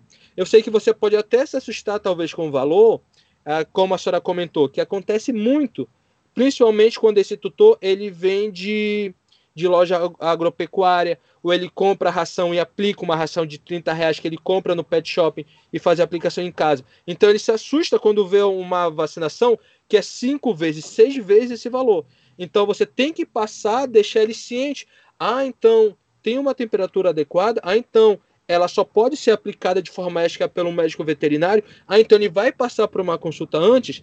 É dever nosso passar essas informações para o tutor, para ele estar mais consciente. E cada nível de consciência que a gente trabalha, maior a gente eleva aquele nível até de instrução do tutor e maior a possibilidade de ele estar disposto a pagar mais.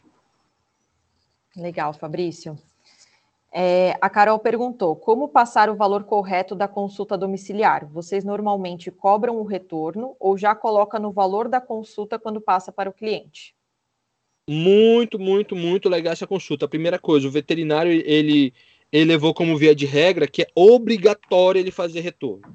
Foi feita a consulta, é feito o retorno. Normalmente em clínicas acontece muito. E aí, por isso, o veterinário, de forma geral, acredita que é uma obrigatoriedade. Só é obrigatório realizar retorno se for por parte do veterinário sentir a necessidade de fazer mais uma consulta. Na clínica é normal ter retorno, por quê? É uma vez mais que o cliente tendo lá, é mais um produto que ele vai poder consumir, é mais um serviço que ele vai poder consumir. E no atendimento, quando você faz o retorno, é, você está gastando tempo e principalmente você está gastando dinheiro naquele deslocamento. Então, quando você cobra por uma consulta, tem dois formatos de precificar. Primeiro, clínico geral normalmente, cobramos o valor da consulta. Se tiver a necessidade de retorno, você pode cobrar um valor de 50% da consulta até 70%, que isso daí vai pagar o seu deslocamento e o tempo para você ir até lá. Isso é a metodologia que a gente, que a gente faz e que a gente até ensina lá através de, um, de planilha para os nossos alunos ou se você é especialista. E por quê? Porque, por exemplo, no Venvet, na nossa empresa, a gente realiza mais de 110 atendimentos mensalmente. Mês passado, para vocês terem uma ideia, de 120 atendimentos, nós só fizemos dois retornos. Então, o atendimento domiciliar normalmente é um atendimento muito mais brando, não é atendimento de casos graves, não envolve altas complexidades. Em maioria dos casos, você vai conseguir resolver no local, e com o diagnóstico você vai fechar. E principalmente agora, pessoal, com, a, com telemonitoramento, com teleatendimento, você consegue facilitar muito mais esse feedback. E antes já era possível você realizar isso, e já era realizado, agora você está amparado por lei a realizar. Isso para clínico geral. Agora levando para especialista, e principalmente dermato. Não sei se tem algum dermato aqui com a gente maioria dos casos de dermato vai ter necessidade de retorno. Em quase todos os casos. Então, para casos dermatológicos, aí quando você precificar, você já precifica incluindo o valor do seu retorno lá. E mais uma vez, pessoal, quando for fazer retorno, não é só cobrar deslocamento. É o deslocamento, a comodidade que o cliente vai estar tendo, todos esses valores tem que estar embutido. Então, para dermatologista que vai ter esse acompanhamento, eu já indicaria na primeira consulta já fazer um valor que agregue a consulta e o retorno. Beleza? Tá ótimo. Vamos lá para a próxima. É, a Carol mandou. Vocês estão falando do Instagram, o mesmo conteúdo que posto lá, ponho no TikTok e dá melhores resultados. Não sei o porquê. Até essa questão de mídias, né? De qual mídia ah. é, utilizar, eu acho que é uma dúvida muito grande mesmo que o pessoal tem. Sim, sim. O que, que vocês têm de experiência? Inclusive, essa aula vai ter lá no dia 7, então já fica ligado, só sobre, sobre redes sociais de forma geral. Mas vamos lá, pessoal. O Instagram e o TikTok são plataformas semelhantes, porém elas são diferentes. o TikTok, querendo ou não, ele está ganhando muita força, porém a forma que ele entrega o conteúdo é diferente e ele quer cada vez trazer mais pessoas para lá. Então ele acaba que ele distribui muito mais o seu conteúdo, mas não significa que necessariamente aquela distribuição vai converter em atendimento, porque a jogada que muitas vezes a pessoa fica é poxa, tá tendo pouca visualização, tá tendo pouco engajamento. A questão não é curtida, a questão não é visualização, não é comentário. A questão é quantas, quantos atendimentos você está fechando através do seu Instagram. Quantos atendimentos você está fechando através do seu YouTube? Quantos atendimentos você está fechando através do seu site? A gente no Venvet, nós utilizamos site, Google, Google Meu Negócio, blog e Instagram. Nós não utilizamos TikTok no Venvet, nossa empresa de atendimento domiciliar, e não utilizamos YouTube. Não porque não tenha resultado, mas é porque essas ferramentas, por exemplo, YouTube, quando eu boto no YouTube, vai para todo o Brasil. Quando eu boto para TikTok, vai para todo o Brasil. O Instagram, ele consegue utilizar serviço de geolocalização, que ele vai mostrar mais para pessoas que estão naquela região. Principalmente você conseguir utilizar as estratégias corretas. Então, para mim, no Venvet, não faz sentido para mim, por exemplo, colocar um conteúdo meu no YouTube, porque vai vir uma pessoa de Pernambuco que vai querer um atendimento veterinário meu. Já diferente do Casal Vet, que aí eu coloco no TikTok, eu coloco no, no YouTube, porque eu trabalho a nível Brasil. Então é muito comum que um conteúdo que você vai colocar no TikTok e até mesmo nos shots do YouTube, aqui do YouTube tem aquele vídeo discurso também, que é a mesma coisa do Instagram, a mesma coisa do TikTok, parte do mesmo paralelo, você vai ter conseguir ter um alcance maior, porque ele faz uma distribuição maior. Mas o objetivo, lembrando mais uma vez, não é só ter visualização, é principalmente converter em atendimento. Porque, por exemplo, eu chego no final do mês, eu coloquei 10 vídeos no YouTube, coloquei 10 vídeos no TikTok. No TikTok teve o triplo de visualização. Mas eu fui fazer a gestão do meu negócio e entender de onde vem meus clientes, não veio nenhum do TikTok e veio dois do Instagram. Então, por que, que eu vou continuar perdendo tempo com o TikTok, ao invés de poupar essa energia e focar de onde está me dando retorno? E pode ser que isso seja inverso. Pode ser que você só tenha um retorno, talvez, do TikTok, ou que você só tenha retorno através do seu site, esteja tendo menos retorno em outras redes. Aí tem duas coisas. Ou você está focando a sua, a sua força e seu foco no local errado, ou literalmente você está trabalhando da maneira errada, da forma errada, fazendo estratégia errada. Então, assim, é uma complexidade bem grande, mas que eu consegui meio que esmiuçar e, e explicar aqui para vocês. Bom, Fabrício. É, bom, recebemos alguns elogios aqui. A Andréia de Lima falando que Casal Vete não tem erro, que foi a aluna de vocês. A Luana ah, falando que, que esse casal é demais. A gente está super de acordo aqui, a gente também acha. E, e aí a gente recebeu uma outra pergunta que eu achei bem legal também do Henrique, falando: no atendimento domiciliar, vocês oferecem tudo para o seu cliente? Exames, medicações? Pergunto, pois quero começar a atender, mas tenho medo de oferecer pouco e o cliente ficar insatisfeito. Qual é o nome Henrique. dele? Henrique, é muito comum esse medo e muito comum essa, essa até paranoia do veterinário domiciliar, ele achar que ele tem que fazer tudo literalmente você tem que delimitar o campo de atuação que você vai fazer. No Venvet, na nossa empresa, já atendemos há oito anos. Temos uma equipe com cinco pessoas. Fazemos consultas, exames, vacinas, microchipagem e documentação de viagem. Esses são nossos cinco serviços principais. E nós não saímos desse gargalo. E se tiver ultrassom, não é o que faço. Mas eu tenho um parceiro que também vai em domicílio e realiza. E se ele precisar de cirurgia, nossa, eu não sei fazer cirurgia. Perfeito. Faça parceria com algum cirurgião, faça parceria com alguma clínica. E principalmente para quem está aqui, pessoal, tem um projeto incrível que eu acho que a Fernanda, muitos de vocês já devem conhecer, que é o Vet We Care, que é exatamente para esse suporte que você precisa, que não tem como ser feito no atendimento domiciliar. É exatamente nessa hora que empresas como a PetCare vai estar entrando para dar esse suporte para o veterinário domiciliar, para oferecer o que nós não oferecemos e principalmente o que nós nem queremos oferecer.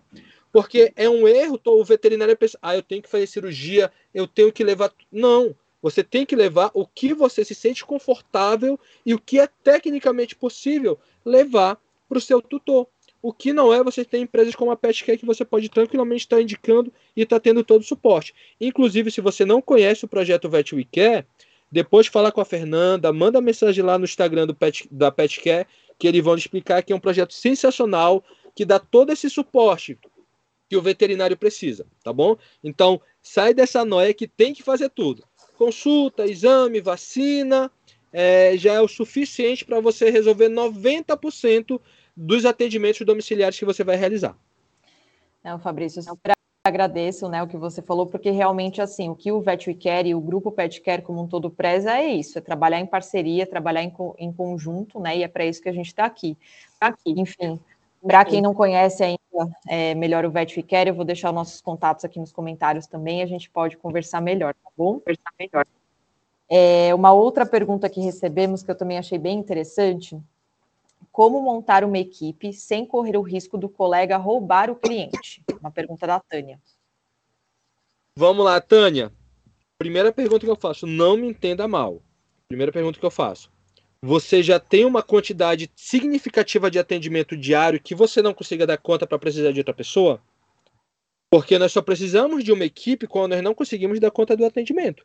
Isso, para mim e para a Andressa, demorou dois anos e meio para a gente ter tanto atendimento que nós precisamos contratar outra pessoa. Então, o primeiro ponto é esse. Por quê?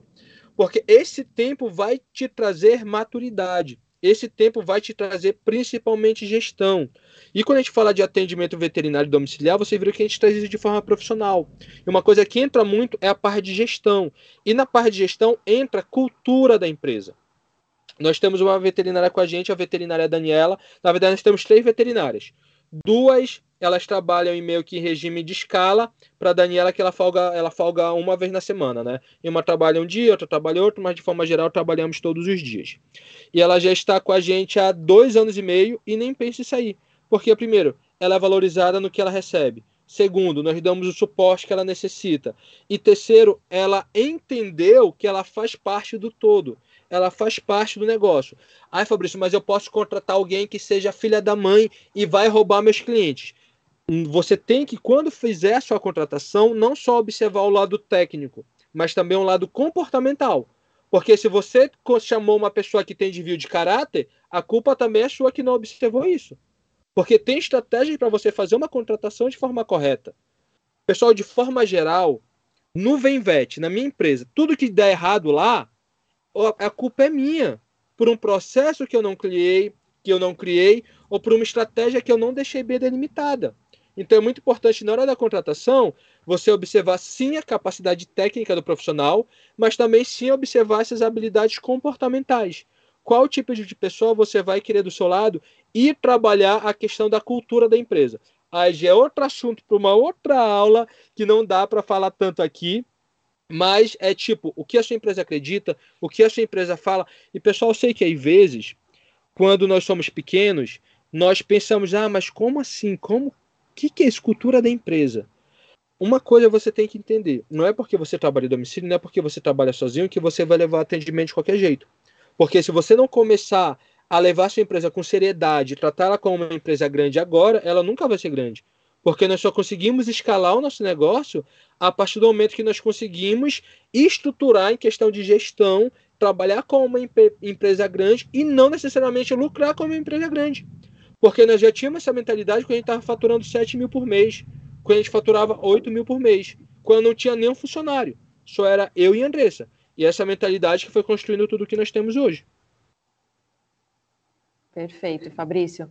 A, a Tânia, ela até mandou aqui no chat, né, na verdade, que ela fez essa pergunta, ela está no, no, atendimento em domicílio já faz 15 anos. Que legal! Caramba, Tânia, já está há bastante tempo aí na estrada, hein? E ela atende, em média, 15 por dia. Então, acho que por isso até que ela fez essa pergunta, né, para... Nossa, bastante! É bastante, né? Bastante. Talvez seja uma demanda grande aí. Como você consegue atender 15 por dia? Cara, descansa, equipe. Fala comigo depois a gente dá umas dicas aí do processo de equipe. Meu Deus. Muito trabalho. Caramba, né? É. E uma outra pergunta que fizeram também, agora para encerrar, é qual sistema veterinário, qual sistema que vocês utilizam? Ah, perfeito, pessoal. Para controle de prontuário, tem um incrível e que inclusive é gratuito, que é a Vetmart. Muita gente sabe, muita gente sabe do do do bulário, que a Vetmart funciona como bulário, todo mundo aqui tem. Mas o que muita gente não sabe é que ele também funciona como prontuário eletrônico e de forma gratuita. E é sensacional, você consegue botar tudo lá, fica tudo integrado, tudo digital, o cliente quer uma receita, segunda via, envia para ele, fica anexado o exame, fica anexado tudo lá. Então, prontuário Vetmart. Para agenda, eu vi que muita gente até comentou aí, ah, só tem muito caro. Para agenda, o que nós utilizamos é pago, é o Doutore, porém você pode utilizar o Google Agenda. No Google Agenda é gratuito e você consegue organizar lá a sua agenda, fazer seu agendamento. Então você consegue fazer gratuitamente através do Google Agenda e você consegue a questão de agendamento e você consegue controlar a questão de prontuários através do, do Vetmart. É óbvio que tem aplicativos pagos. O que nós utilizamos?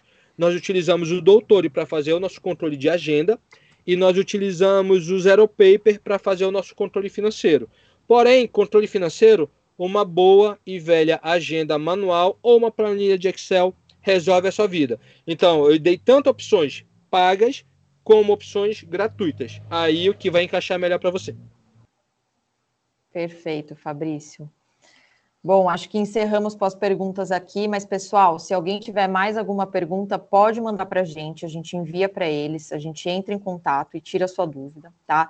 A gente super agradece aqui a participação de todos, porque, como eu falei, eu acho que essa hora de perguntas e respostas é a hora que a gente mais aprende, porque a gente tem essa troca, né? Que eu acho que, que é super importante. Eu queria agradecer imensamente a presença de cada um de vocês. A gente recebeu aí alguns elogios a mais, principalmente para o casal Vete, e realmente fazer essa parceria e poder fazer essa palestra, que eu acho que diz muito sobre a questão de como o veterinário valorizar.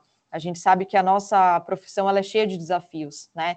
E, e um desses desafios eu acho que está muito relacionado a, a, isso, né? A gente começar a se valorizar, a gente começar a adotar estratégias, né? Quando a gente fala de atendimento, para a gente conseguir cada vez crescer mais, né?